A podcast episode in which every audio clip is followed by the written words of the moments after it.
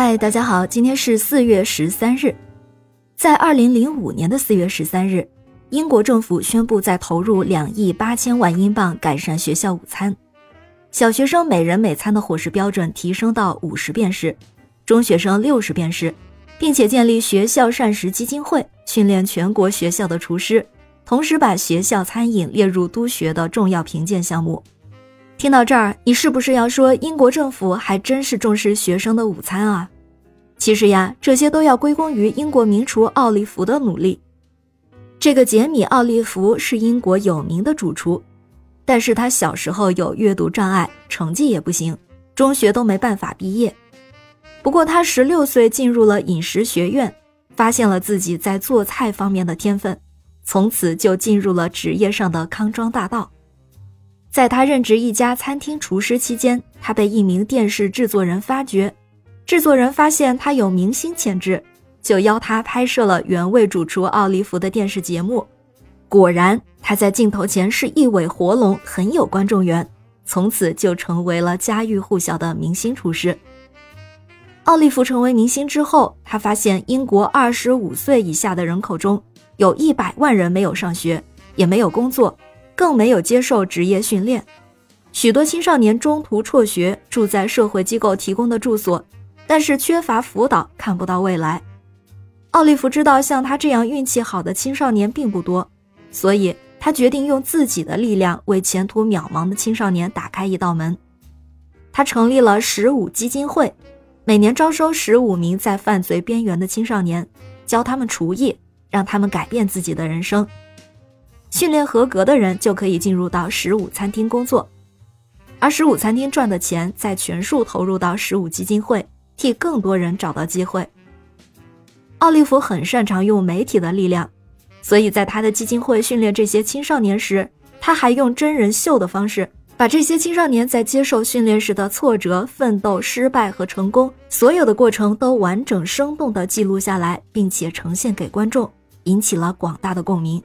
也让整个社会更加重视背后的问题。这些原来可能流落街头、成为罪犯的青少年，因为优良的厨艺受到大众赞赏，拾回失去的自信。可以说，奥利弗的这个举动成功找到了一个解决这类社会问题的模式。在十五基金会真人秀的节目里，最感人的一期是十五个孩子承办了英国首相布莱尔的宴会，美食佳肴受到各方贵宾的赞美。在奥利弗的努力下，十五基金会已经培养了数百名青年厨师，而十五餐厅也已经开往了世界各地，英国、荷兰、澳大利亚、南非都有分店。奥利弗在十五餐厅成功之后，又策划了另一个真人秀节目《大城小厨学生餐》。他认为英国学校午餐提供的大都是油炸、多糖、高脂的垃圾食物，造成了英国十一岁以下的儿童有百分之十五过于肥胖。而且比例还在快速攀升，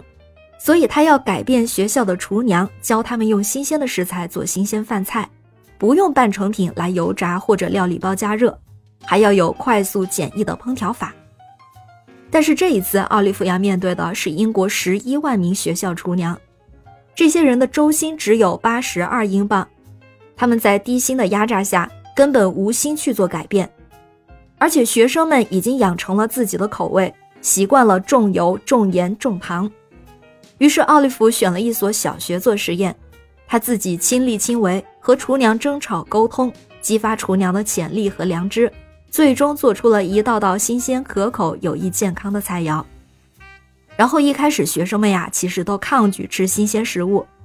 奥利弗就把垃圾食物的脂肪展示给学生看，令他们既恶心又惊吓，劝导他们尝试新鲜食物。结果没过几天，学生们就喜欢上了新鲜食物。在节目播出以后，他便发起了让我吃得更好的运动。奥利弗收集到二十七万一千六百七十七个要求改善学校午餐的签名，送到了首相官邸。在他的倡议下，英国政府就推出了前面所介绍到的改善学生午餐的政策，而奥利弗本人也成为了英雄厨神。看来真是行行出状元。感谢您收听今天的故事，咩咩 Radio 陪伴每一个今天。